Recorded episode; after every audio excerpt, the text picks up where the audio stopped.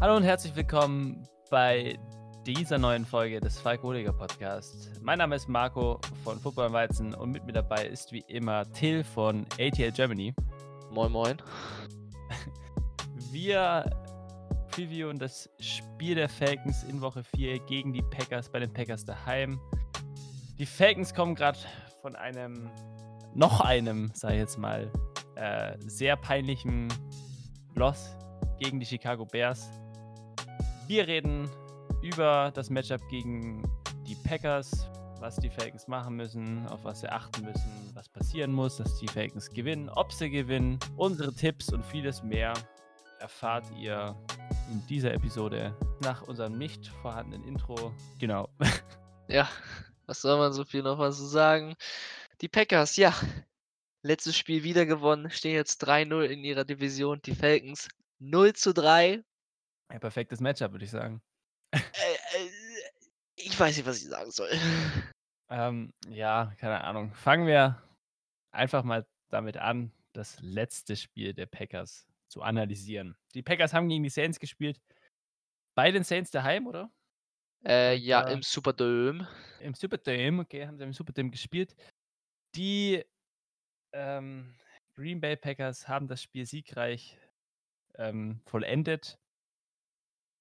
Das Spiel wäre ziemlich, also es war eigentlich relativ knapp. Es wäre nicht so knapp gewesen, wenn Alvin Kamara nicht seinen absolut brutalen Tag gehabt hätte und wenn die Packers Defense äh, in der Lage gewesen wäre zu tackeln. Da habe ich ein paar Plays gesehen. Huiuiui, da haben sie ja ganz schön. Also Alvin Kamara hatte einen ziemlich guten Tag, einen Karrieretag, aber dank der Defense auch. Ja, aber trotzdem hat es ja nicht gereicht für die Ja. äh, Saints. Äh, zum Glück. Äh, ich ich sehe die Saints äh, sehr gerne immer verlieren. Ja, das, das ist wenigstens, es ist wenigstens ein Bright Spot am, am Ende des Tunnels. Dass die Saints wenigstens auch äh, 1 zu 2 stehen, oder? Ja, Correct me if I'm wrong. ja, die Saints stehen 1 zu 2, genauso wie die Panthers. Die Bucks sind sogar die Leader der Division mit 2 zu 1. Ja, wir sind ja der Letzte. Der Letzte ist für uns gerade. ähm, ja, die Packers Offense sah richtig fruchtbar, richtig gut aus. Ohne äh, Devonta. Adams. Und das, ja genau, und das alles ohne Devonta Adams. Aaron Rodgers hat uns mal wieder gezeigt, warum er A-Rod ist, was er für eine Maschine ist. Äh, er hat, äh, heißt er Alan Lazard? Ja, ich glaube. Alan Lazard ziemlich oft gefunden, hatte ein ziemlich gutes Spiel. Äh, Aaron Jones, der Running Back von den Packers, der die Woche davor eines seiner besten Performances hatte, hatte dieses Mal eigentlich auch wieder eine gute Performance. Kann man auch nichts sagen. Also die, die Offense der Packers sah ziemlich potent aus, muss man sagen. Und das macht mir ziemlich Angst gegen diese Defense der Falcons und das vor allem im letzten Quarter des Spiels.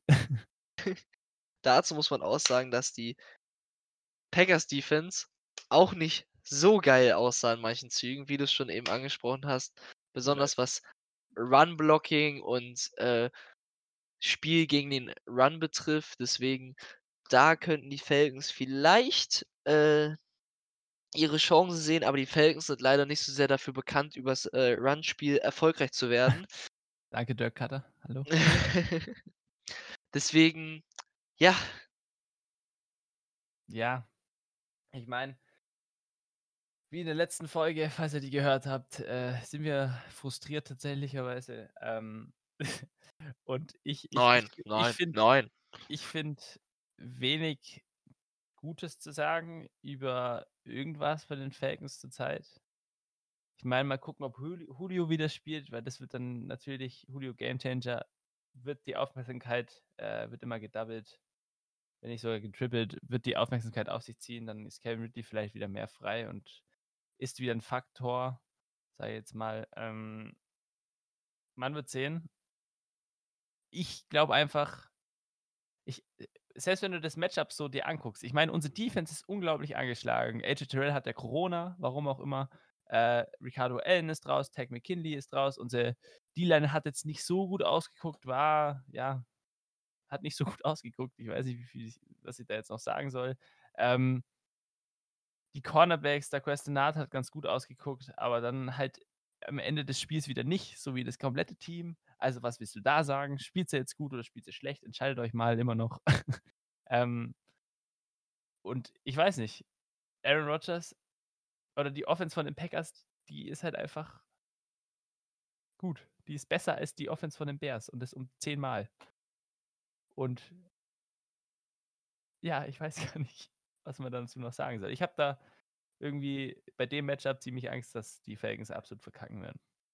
Ja, also es wird also ich würde jetzt auch mal sagen, von den ersten 4 Spielen wäre es ein weiteres Spiel wie in Woche 1 und Woche 2, wo ich gesagt hätte: „Okay, das wäre so 'n Spiel, es wird schwer zu gewinnen“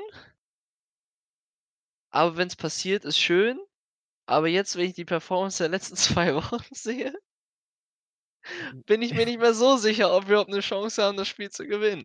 Aber mir gefällt dein optimistischer Ansatz am Anfang des Satzes.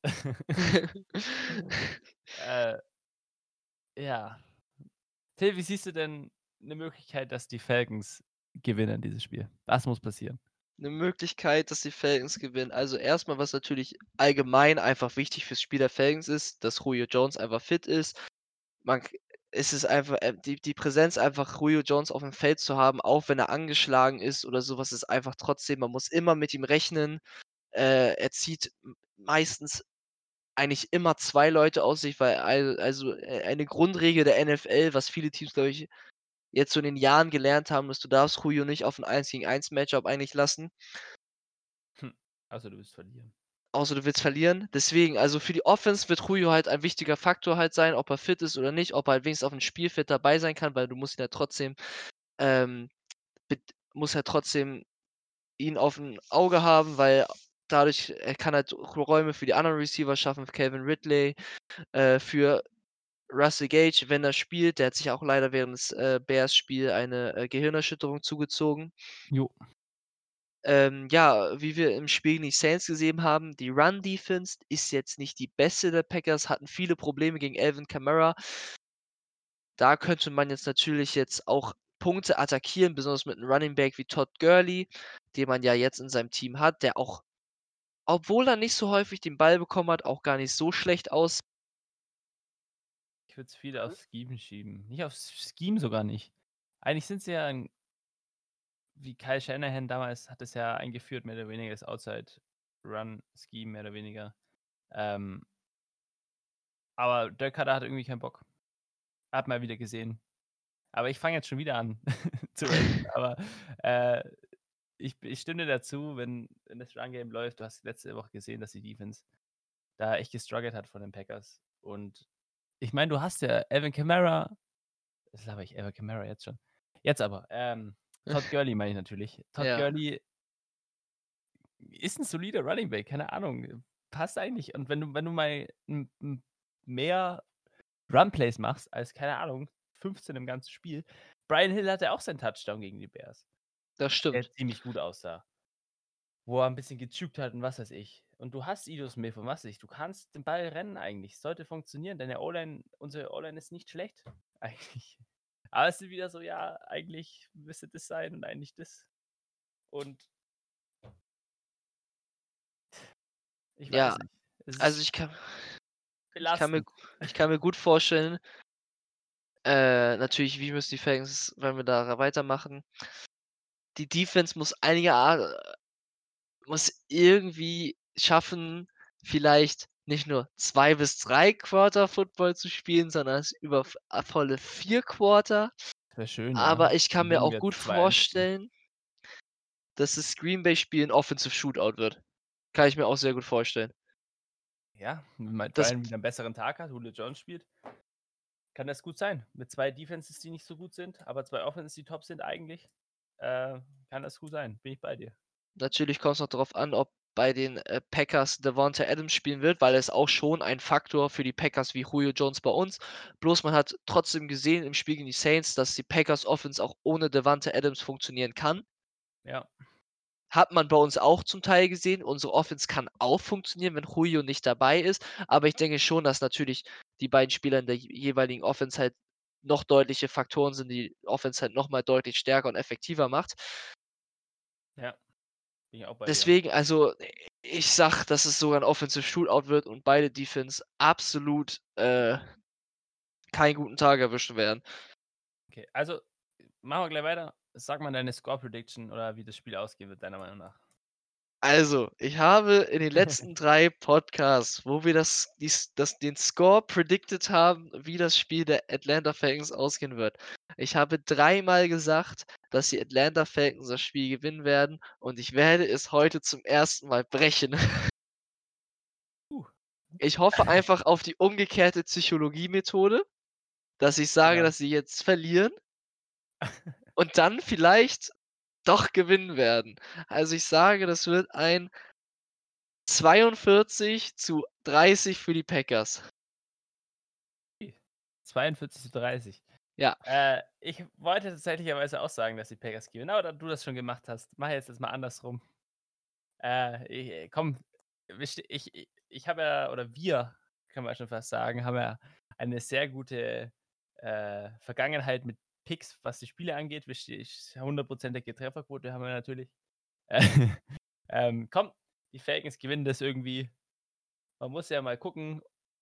Wahrscheinlich haben sie wieder 'n Lead und im 4. Quarter äh, sagen sie dann wieder: „Ja, Football spielen mag ich nicht, äh, vor allem im 4. Quarter nicht, also verlieren wir das Spiel.“ Ich bin bei dir, was 'n Offensive Shootout ist, aber ich sage wie viel ist es denn? Keine Ahnung, hm 28:35 für die Falcons. Machen wir's so. Ei. Ei. Ja, werden wir am Montag sehen. Deswegen wichtig, wir haben ein Monday Night Game. Es ist Prime Time. Prime Time Football, ja. Aber es ist nicht so prime. Ja. Das stimmt auf jeden Fall. Ähm Also, i ich hätte mich richtig aufs Matchup gefreut, wenn wir jetzt 2-1 stehen. Okay, die Packers 3-0, das wäre dann egal. Das 1. Spiel war ja Seahawks, das heißt, egal. Wäre es halt so 'n 3-0, z es wäre dann wäre würde man sagen: „Okay, geil, das wird 'n geiles Spiel.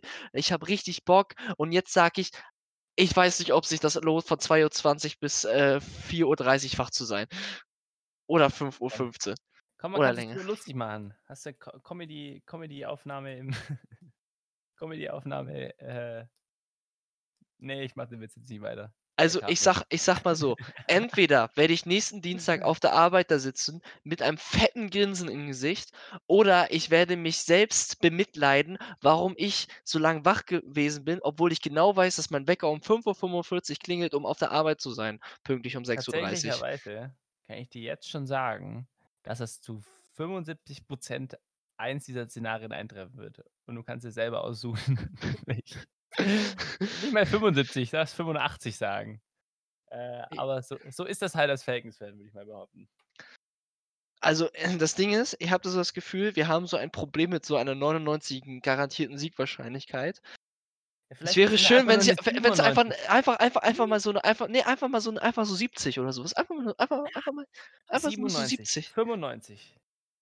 Ja, das ist auch schon zu hoch für die Falcons. 52. Das, äh, zwei 51 reicht auch. Äh, wir werden's sehen. Also, ich bin gespannt, ich gucke es mir trotzdem an, so wie du. Ähm na ja, äh, ich I I guess, das ist, äh also, das ist einfach Part also, das gehört einfach dazu, wenn man Falcons-Fan ist, man muss halt auch einfach leiden. Halt so. Sometimes may be good, sometimes may be shit. Äh, sometimes is pretty often bei the Falcons, sometimes shit. Ähm ja, moin. Bevor wir hier noch irgendwie was Komisches auf Englisch sagen, würde ich mal sagen, äh, ich fange an mit den Formalitäten. Folgt Till bei @ATLGermany bei Instagram für alle Themen zum Thema Falcons, ähm, und wie die Falcons uns immer wieder jede Woche schaffen zu enttäuschen. Ähm guckt bei ihm auf jeden Fall vorbei. Kranke Seite.